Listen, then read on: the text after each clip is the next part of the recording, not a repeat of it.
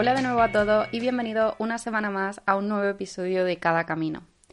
No sé si os habréis dado cuenta o no sé si lo habréis notado, pero el mes de octubre eh, ha pasado a una velocidad supersónica. O sea, ¿os habéis dado cuenta de que estamos ya en la última semana del mes? Y bueno, no voy a decir que me moleste demasiado que haya pasado así de rápido, la verdad, principalmente porque eso significa que cada día falta menos para Navidad y también significa, si os acordáis del mes pasado, que al ser esta la última semana de octubre, sabéis que el tema de hoy, del que vamos a hablar hoy en el podcast, no lo he elegido yo, sino que lo habéis elegido uno de vosotros. Para los que seáis nuevos y no lo sepáis, el último episodio del mes aquí en el podcast no lo elijo yo, sino que lo elegí vosotros.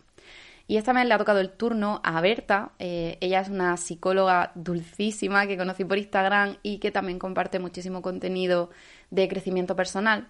Y bueno, ella precisamente me comentó que, le gustaría que hablásemos aquí en el podcast de la comunicación asertiva. Y realmente este tema me, me incliné más por, mm, por, él precisamente, porque era algo sobre lo que yo también tenía en mente que me gustaría hablar por aquí. Así que bueno, ese ha sido el tema que hemos elegido para esta semana.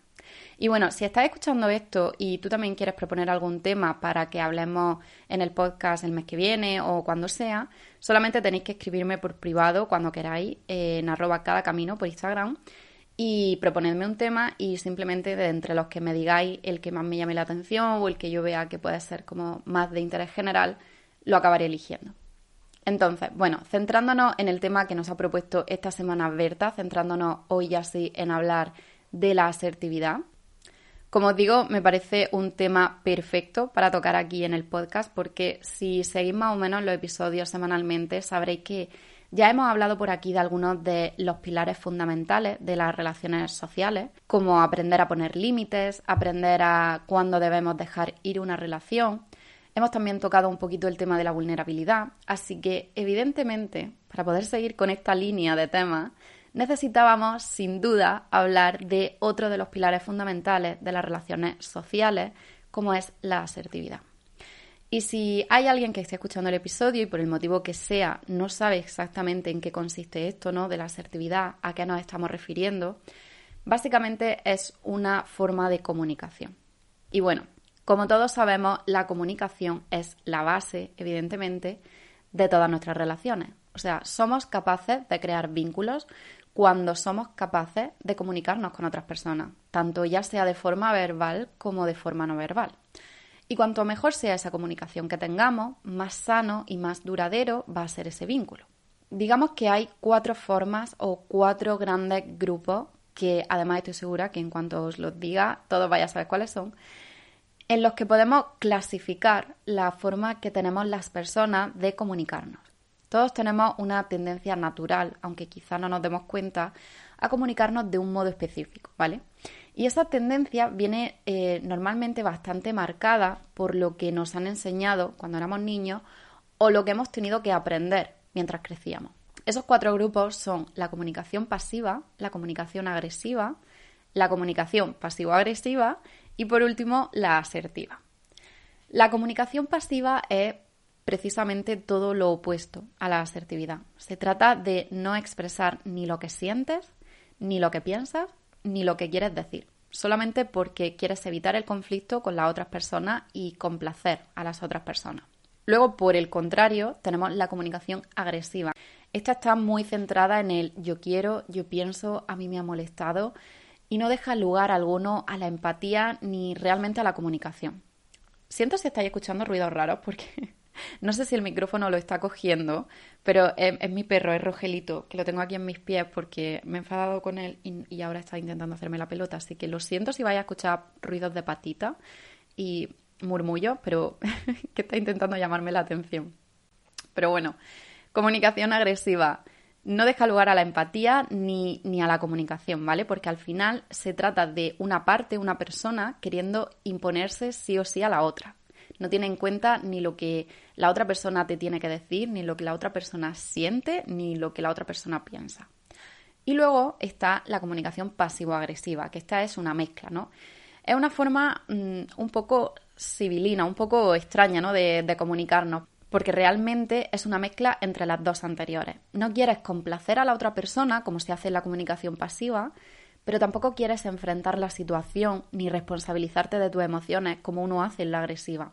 Entonces directamente lo que hace este tipo de comunicación es evitar sus emociones o esconderlas detrás de otro tipo de actitud. Por ejemplo, ignorar a una persona, decir que no te pasa nada, pero actuar como si realmente sí que te pasase, actuar enfadado, utilizar el sarcasmo, criticar a la espalda a la otra persona.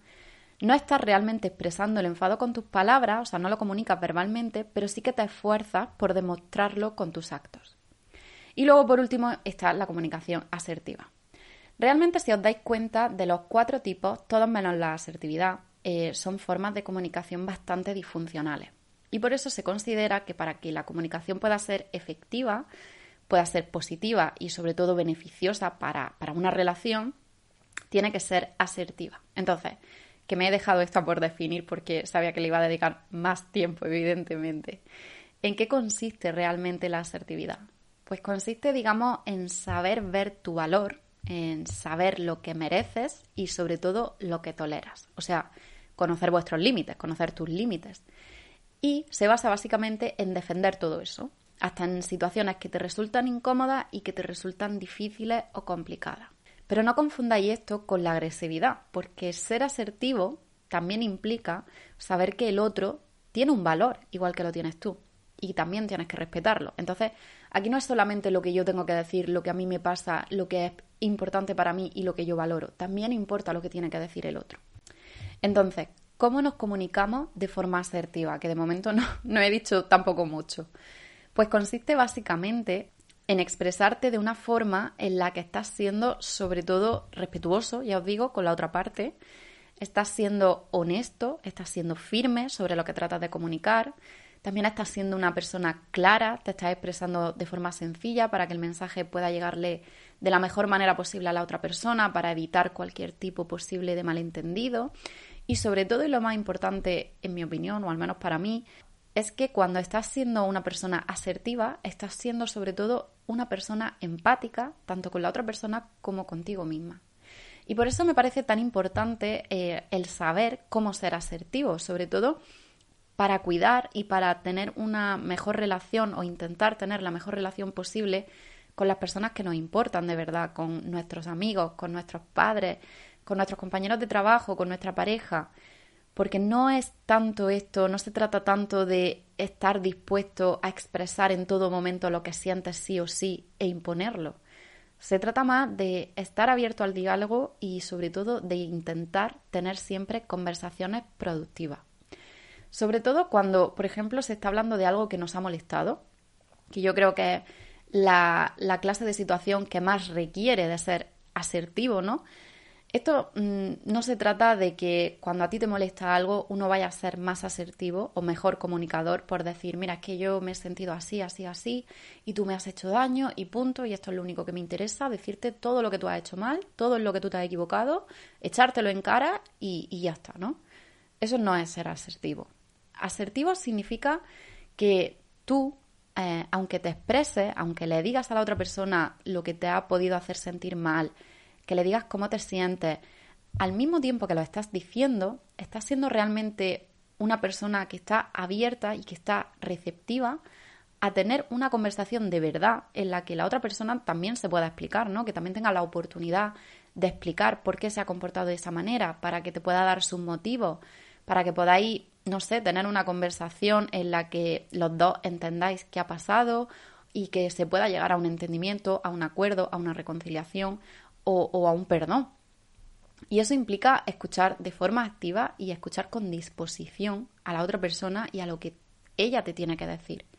Porque muchas veces decimos lo típico de sí, venga, vamos a hablar de lo que ha pasado. Pero no es verdad, porque realmente muchas veces no queremos hablar con la otra persona. Lo que quieres es hablar tú o sea, lo que queremos es decirle a la otra persona lo que a mí me ha molestado, lo que a mí me ha dolido, lo que yo he interpretado y expulsar todo ese veneno que llevamos por dentro. Sobre todo, ya os digo, esto pasa más cuando estamos enfadados, cuando alguien nos ha decepcionado, ha hecho algo que nos ha molestado.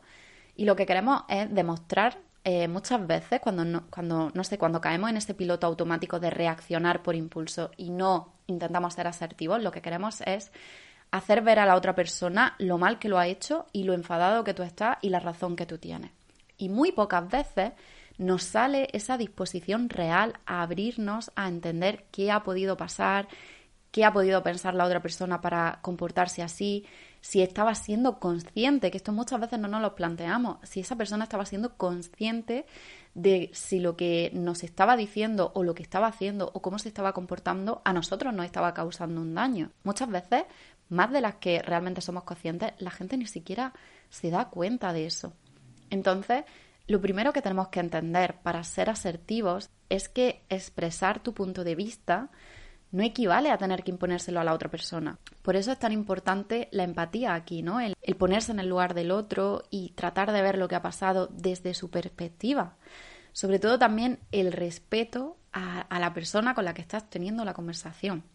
Entonces, una comunicación asertiva se caracteriza siempre por, por estar hablando de una forma relajada, de una forma clara, con una voz calmada, sin dudar en lo que estás diciendo, eh, con confianza, con respeto, con muchísima disposición a llegar a un acuerdo, a encontrar soluciones, a buscar la opinión de la otra persona. Y en tema de comunicación no verbal, pues sería mantener el contacto visual, eh, mantener una forma de escucha activa hacia la otra persona, eh, mantener una postura relajada, no estar a la defensiva con los brazos cruzados o tenso, cosas así, ¿vale?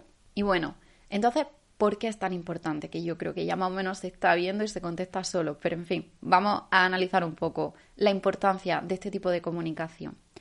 Pues lo es porque por encima de cualquier otra cosa, en mi opinión, la asertividad tiene todo que ver con, con los valores, ¿no?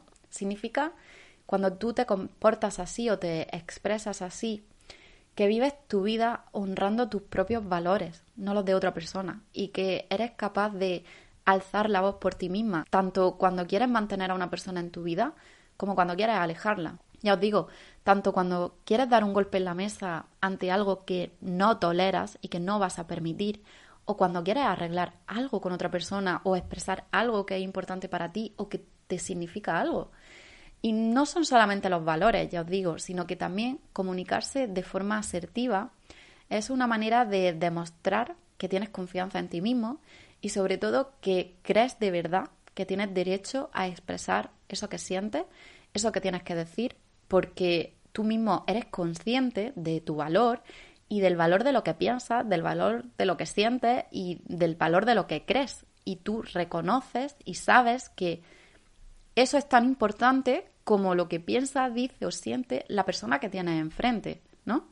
Entonces, evidentemente, em, el respeto es un elemento básico de la comunicación asertiva, pero no solamente el respeto a la otra persona, sino también el respeto a ti misma, ¿no? El respeto a lo que tú tienes que decir. Muchas veces, sobre todo la gente que tiene tendencia a una comunicación pasiva, nosotros mismos nos anulamos, nos silenciamos porque no sé, consideramos que lo que nosotros pensamos no es tan importante. No sé, eso no es así. Tus palabras tienen el mismo valor que la de cualquier otra persona, tus experiencias, tus sentimientos, lo que a ti te duele es igual de válido que lo que le duele a otra persona. Y por esa misma regla de tres, tienes el mismo derecho a expresarlo. Así que valora tus palabras como valorarías las de otra persona. Legitima lo que tú piensas, lo que tú sientes y lo que tienes que decir en todo momento como lo harías con los sentimientos y las palabras de alguien que te importa, porque lo que tú piensas y lo que sientes también es importante. Y bueno, si comunicarse así es tan maravilloso y parece tan sencillo, ¿por qué a la mayoría de nosotros y por qué a la mayoría de personas nos cuesta tanto hacerlo y no es nuestra forma de comunicación natural? Pues porque al final del día todos sentimos lo mismo, miedo. El miedo es eso que nos entra a todos cuando tenemos que ser vulnerables, cuando tenemos que abrirnos sobre lo que estamos pensando y sobre lo que estamos sintiendo en realidad. Eh, miedo, en definitiva, ya sabéis, a exponernos emocionalmente. Entonces, ¿cómo voy a ser yo una persona asertiva en mi relación y decirle a mi pareja lo que siento realmente si en el fondo me aterroriza que me responda, pues mira, yo no siento lo mismo o es que yo no quiero lo mismo que tú? Y entonces una se calla lo que siente, ¿no? Por miedo a no querer escuchar algo que te pueda hacer daño, porque no sabes si tu pareja siente o quiere lo mismo que tú. Y si yo tengo, por ejemplo, una amistad abusiva o un jefe abusivo, ¿cómo le voy a decir que ya es suficiente o que no tiene razón en lo que me está diciendo o que no me gusta que me hable de esa manera? Si me da miedo no saber cómo va a reaccionar, si me da miedo que deje de ser mi amiga y me quede sola, o me da miedo que me despida y me quede sin trabajo. Si yo soy una persona que solo sabe hablar gritando o discutiendo siempre y nunca me importa lo que la otra me está diciendo, ¿cómo voy a sentarme yo a tener una conversación en la que me dedico a escuchar y me dedico a abrirme con la otra persona? Si me da miedo, porque voy a parecer una persona débil, voy a parecer una persona insegura y encima quizá hasta me hagan darme cuenta de que a lo mejor yo no tengo tanta razón con lo que estoy diciendo. Y si yo solamente eh, me sé expresar cuando estoy dolida o cuando estoy enfadada de una forma pasivo-agresiva, ¿cómo voy a ser directa sobre lo que estoy sintiendo? Porque mm, ¿cómo me voy a enfrentar yo a una conversación que no quiero tener sobre unos sentimientos de los que yo no quiero hablar y de los que no me quiero responsabilizar? Porque me da miedo que algo de lo que se pueda abrir ahí me haga daño. Entonces, al final, todo, todo, todo, con los tres tipos de comunicación disfuncionales que os decía al principio, se reduce a lo mismo, al miedo. Y ese miedo se cura únicamente de dos maneras, o al menos yo, en mi experiencia personal, porque ya os digo que siempre os hablo de, lo que yo misma experimento, yo entiendo que ese miedo se cura de dos maneras. Primero, respetándote a ti misma y trabajando tu amor propio, y en segundo lugar, teniendo confianza en ti. Y ya os digo que aunque suene como si fuera algo fácil el ser una persona asertiva, para los que no tenemos de forma natural esa tendencia a comunicarnos así, pues sí que es bastante complicado cambiar el chip, ¿no? Y empezar a obligarte a ser una persona asertiva. Esto no es como un botón al que uno le da y de repente todo empieza a fluir, ¿no? Y te sale como si lo hubiera hecho desde el primer día. Pues no, como cualquier cambio que uno haga en, sí mismo, requiere trabajo y requiere pasar por una transición, que siempre nos olvidamos de la transición que hace falta cuando cambiamos cosas que, que tenemos tan ancladas, tan metidas en nuestra naturaleza. Entonces, una persona como yo, que por ejemplo, de los tres tipos que hay o de los cuatro tipos de comunicación que hay, yo siempre he tenido una tendencia a ser una persona pasivo-agresiva toda mi vida. Así que imaginaos, o sea, es que no sabéis el trabajo tan grande y tan duro y lo difícil que a mí me ha resultado, emocionalmente hablando, eh, conseguir dejar de ser pasivo-agresiva o al menos no serlo de forma predominante y empezar a superar eso, empezar a dejarlo atrás y ser poco a poco una persona más asertiva. Y de verdad, aún sigo trabajándolo. O sea, hay veces que me cuesta horrores y me tengo que me tengo que poner y decir, no, no, no, no, no, no voy a esquivarlo, no voy a evitarlo, no, esto hay que decirlo así. Y esto no me lo voy a callar y lo voy a decir, ¿no? Y es horrible y es dificilísimo para el que no le sale de forma natural. Entonces, bueno, yo al menos cada día soy menos o intento ser menos esa persona que evita lo que siente, que evita lo que le hace daño, lo que le enfada y simplemente ahora intento ser una persona que no se evita a sí misma. O sea, eso ya es un logro para mí, pero bueno, lo intento, es lo importante, lo intento, soy consciente, reconozco cuando estoy a punto de, entrar en esa dinámica de pasivo-agresiva y intento impedirlo, intento remediarlo e intento actuar de otra manera, ¿no? Pero bueno, sí que es cierto que con la práctica se pasa, al, al menos a mí, como todo en la vida, con la práctica, con el hecho de ponerme en esas situaciones que antes ni pensaba posible, al final se va haciendo más fácil, ¿no? Y bueno, como decíamos el día que hablábamos aquí en el podcast de los límites, de cómo poner límites, sobre todo puede ser difícil hacer esa transición a una comunicación asertiva cuando la gente de nuestra vida no está acostumbrada a que nosotros hablemos así y nos comuniquemos así. Entonces, por experiencia también os digo, y decidme si a vosotros ha pasado, que la gente va a intentar hacerte sentir mal o se van a enfadar o se van a poner a la defensiva cuando tú empiezas a comunicarte asertivamente, porque ellos no están acostumbrados a que tú lo hagas. Entonces, bueno, sí que te van a intentar hacer sentir mal, pero si lo que tú tratas de decir, sabes de verdad que viene desde un lugar de respeto y sabes que lo que estás diciendo lo dices con empatía y lo dices con honestidad contigo misma, eh, no pienso que tengas que dejar que nadie te haga sentir mal por expresarlo así, ¿sabes? Y si la otra persona no te quiere escuchar o no entiende tus sentimientos, pues no sé, simplemente le decís que cierren cuando se vayan y, listo. Mi abuelo decía una frase que, a mí me gusta y yo la digo mucho, aunque creo que suena un poco conflictiva, pero realmente es así. Y es eh, dos caminos tienes, realmente. Pero bueno, creo que practicar la asertividad es algo que recompensa más a largo plazo que a corto y probablemente a corto plazo sea una de esas cosas que tú misma dices, pero bueno, ¿soy masoquista o qué me está pasando? Porque es incómodo y, ya os digo que es solitario a veces porque vais a ver como mucha gente se va a alejar porque le va a incomodar esa nueva actitud y es así, queramos o no queramos. Pero a largo plazo creo que ser una persona asertiva sí que merece la pena porque significa hablar por ti misma, significa respeto a ti misma y a tus valores y significa respeto a lo que sientes y a lo que piensas en todo momento y no hay nada que esté por encima de eso. Y con el tiempo os prometo, porque a mí también me ha pasado y sigo en ello, pero lo he visto que al final merece la pena, sobre todo porque al final sí que conforme va pasando el tiempo sí que empieza a haber beneficios, ¿no? De repente te das cuenta que tienes más confianza en ti misma y que te cuesta menos expresarte.